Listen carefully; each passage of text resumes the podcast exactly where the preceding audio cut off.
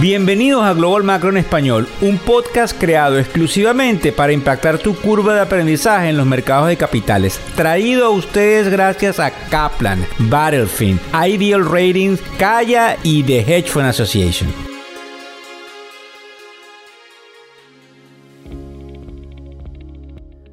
Hola, ¿cómo están? ¿Cómo les va?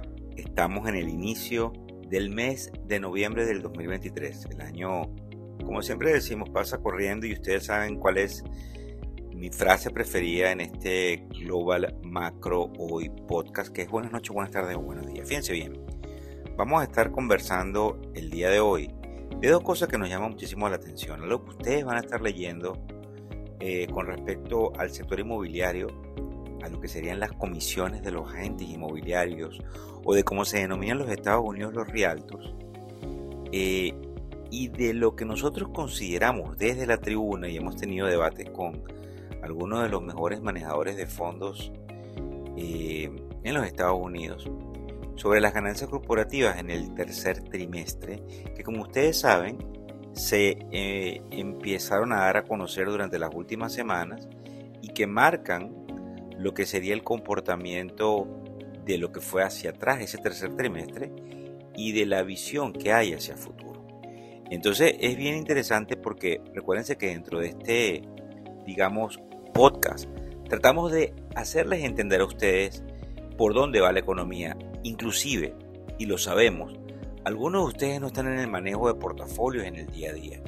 Pero lo que sí es interesante es que ninguno, incluyéndonos, podemos escapar de la dinámica que nos representa el impacto de la economía directa o indirectamente. Y es por eso que estas líneas que ustedes escuchan son sumamente interesantes. Fíjense bien, nosotros luego de analizar una cantidad de información, creemos que eh, hay algunos movimientos que deben sucederse en el mercado de los bonos, que es el mercado que fundamentalmente rige el comportamiento de las tasas de interés.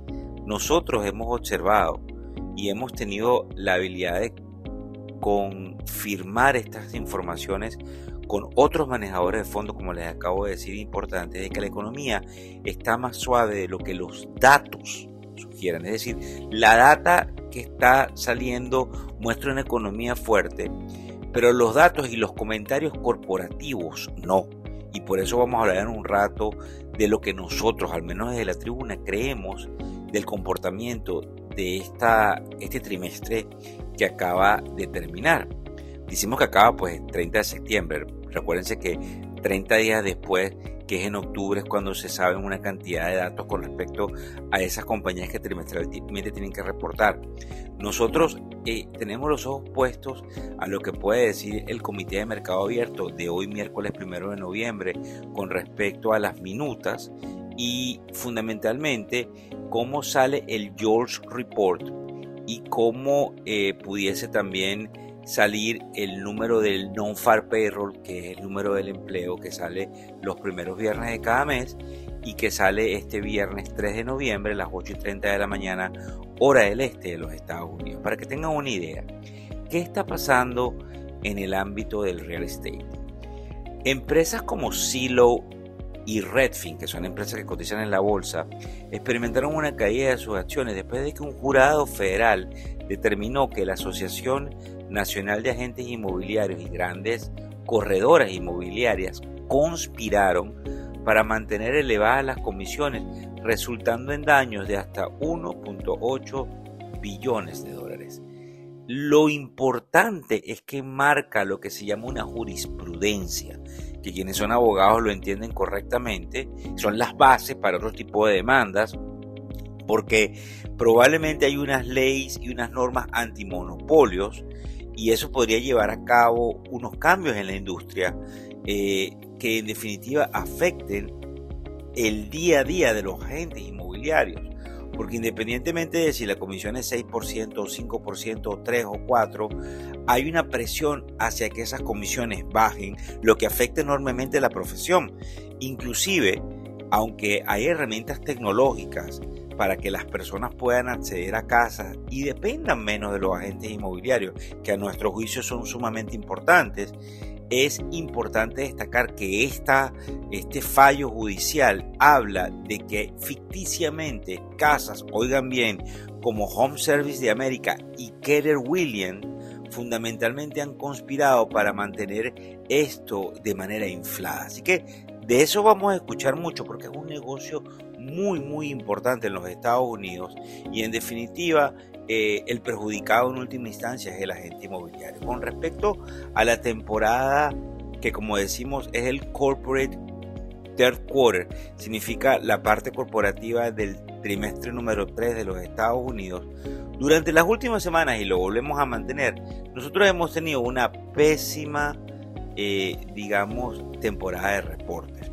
donde nosotros hemos observado ciertas cosas que parecieran estar en línea, pero las compañías han sido castigadas. Yo no sé si ustedes recuerdan que hasta hace tan solo unos días el mercado vino cayendo, tuvimos un rally importante el día lunes este pasado, el 30, hace dos días atrás, y luego ayer empezamos a subir, caímos y volvimos eh, fundamentalmente a reganar terreno, pero indudablemente existe el miedo de todo esto. Para que ustedes tengan una idea, nosotros seguimos creyendo de la tribuna, compaginados con ese polémico comentario que hacemos de que creemos que han sido una temporada mala en cuanto a las ganancias. Y obviamente les cuento, hay debates porque desde el punto de vista también de data tenemos que respetar muchos que nos hacen llegar eh, eh, historias diferentes.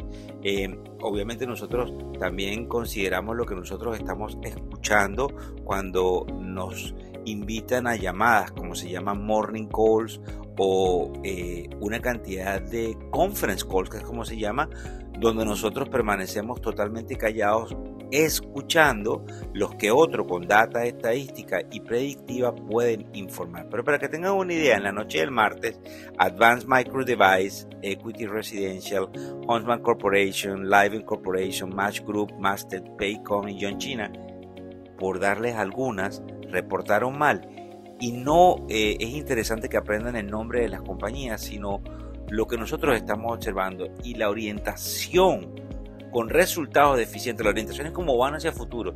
De hoy miércoles en la mañana en CW Corporation, en DuPont, en Steel Lauder, Canada Goose, Idea Holdings, Silicon Laboratories, Norwegian Cruise Line, Sun Power Corporation y TE Connectivity también es deficiente.